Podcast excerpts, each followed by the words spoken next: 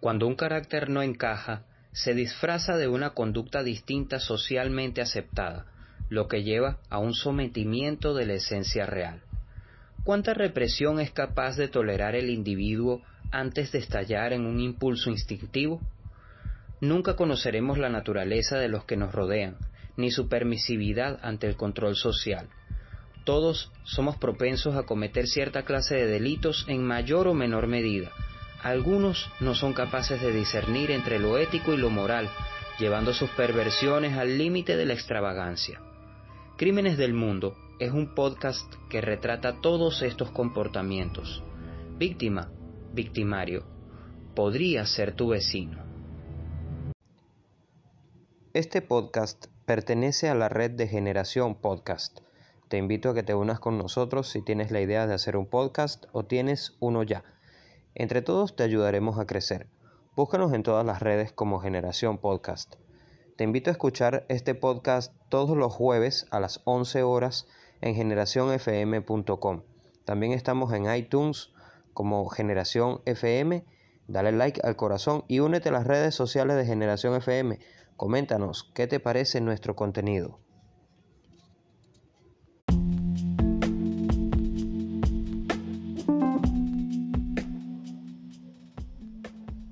Ahora puedes seguirnos a través de nuestro canal de Telegram arroba Crímenes del Mundo. Síguenos y mantente enterado de nuestro podcast semana a semana y de las mejores historias de crimen que podemos compartir para ti. Te invito a seguirnos arroba Crímenes del Mundo en Telegram.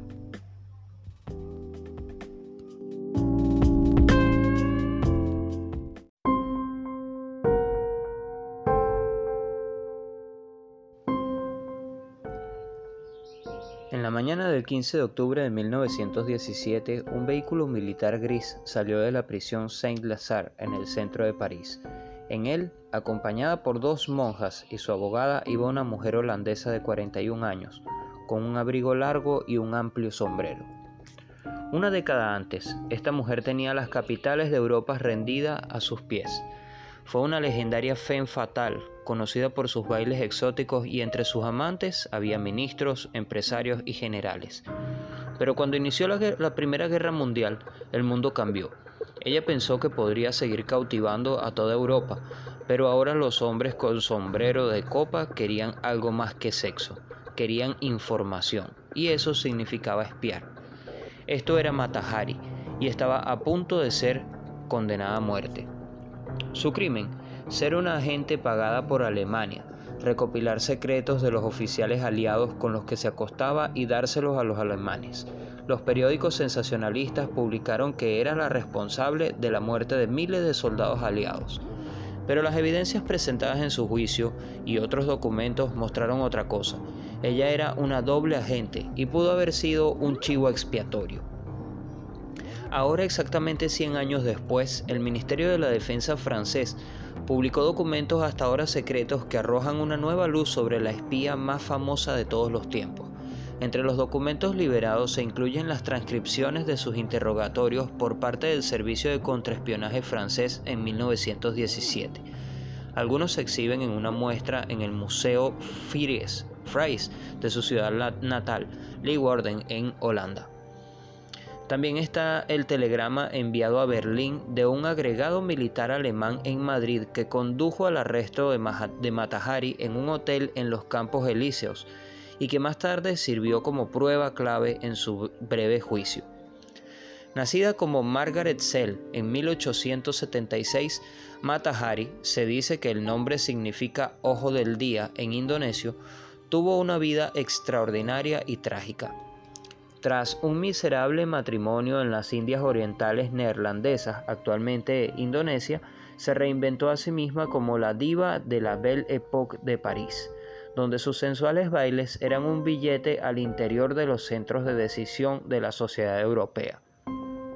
Incluso sin el espionaje, Matahari sería recordada hoy por lo que hizo en las capitales de Europa en la primera parte del siglo pasado, dice Hans Grenweg, curador del Museo Fries. De una u otra manera, ella inventó el striptease como forma de danza. Tenemos su álbum en la exhibición y hay montones de recortes de periódicos y fotografías. Era una celebridad. Sin embargo, el mito de Matahari está dominado por el espionaje.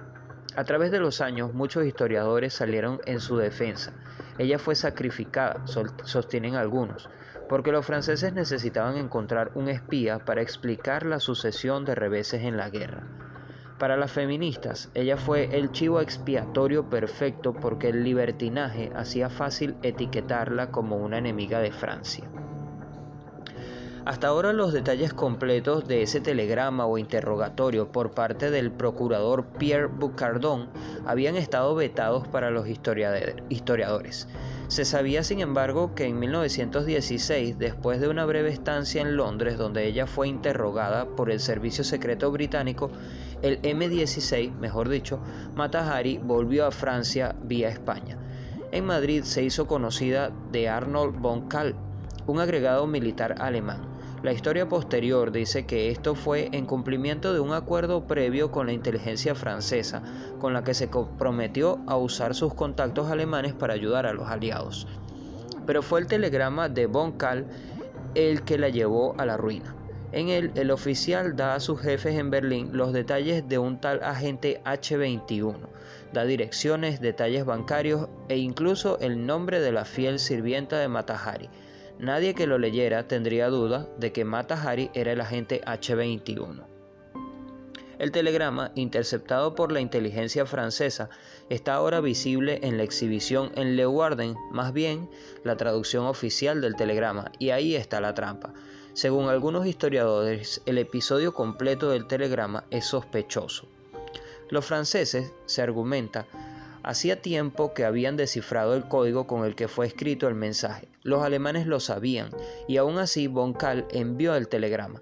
En otras palabras, querían que los franceses lo leyeran. Así que según esta teoría, fueron los alemanes los que llevaron a los franceses a arrestar y ejecutar a su propia agente. Pero también hay otra teoría. ¿Por qué hay solo una traducción en los archivos? ¿Dónde está el telegrama original? ¿Pudieron ser los propios franceses los que inventaron el documento para culpar a Matahari? Eso les daría su espía y la opinión pública estaría satisfecha. Ambas teorías hacen de Matahari una víctima. Tanto una como otra parte creyeron convenientemente eh, sacarla de en medio y eso hicieron. Pero los archivos franceses sacaron a la luz otro detalle que de hecho relega esas hipótesis, porque lo que muestran las transcripciones de junio de 1917 durante su interrogatorio es que Margaret Sell confesó. Le dijo a Boucardon que sí había sido reclutada por los alemanes. Sucedió en 1915 en La Haya. Fuera de Francia, cuando inició la guerra, ella estaba desesperada por volver a París. Karl Kramer, cónsul alemán en Ámsterdam, le ofreció los medios, solamente si los ayudaba con cierta información de vez en cuando. Así se creó el agente H21. Matahari insistió en sus interrogatorios en que ella solo quería obtener el dinero y escapar. Dijo que su lealtad estaba con los aliados y que lo había demostrado cuando prometió ayudar a la inteligencia francesa, pero las evidencias contra ella estaban claras. Llegando a Chateau de Vincennes, a las afueras de París, Matahari fue llevada a un poste frente a un pelotón de fusilamiento formado por 12 soldados. Algunos reportes dicen que se negó a vendarse los ojos. El comandante dio la señal, se oyó el sonido del disparo y Matahari se desplomó. Un oficial se acercó con un revólver y le disparó una vez en la cabeza. Después de la ejecución, nadie reclamó el cuerpo de Matahari fue entregado a la Escuela de Medicina de París, donde se usó en clases de disección. Su cabeza se preservó en el Museo de Anatomía, pero durante un inventario hace unos 20 años se reportó que había desaparecido. Se presume que fue robada. Y hasta aquí este primer episodio de la cuarta temporada de Crímenes del Mundo. Nos escuchamos nuevamente en otra ocasión.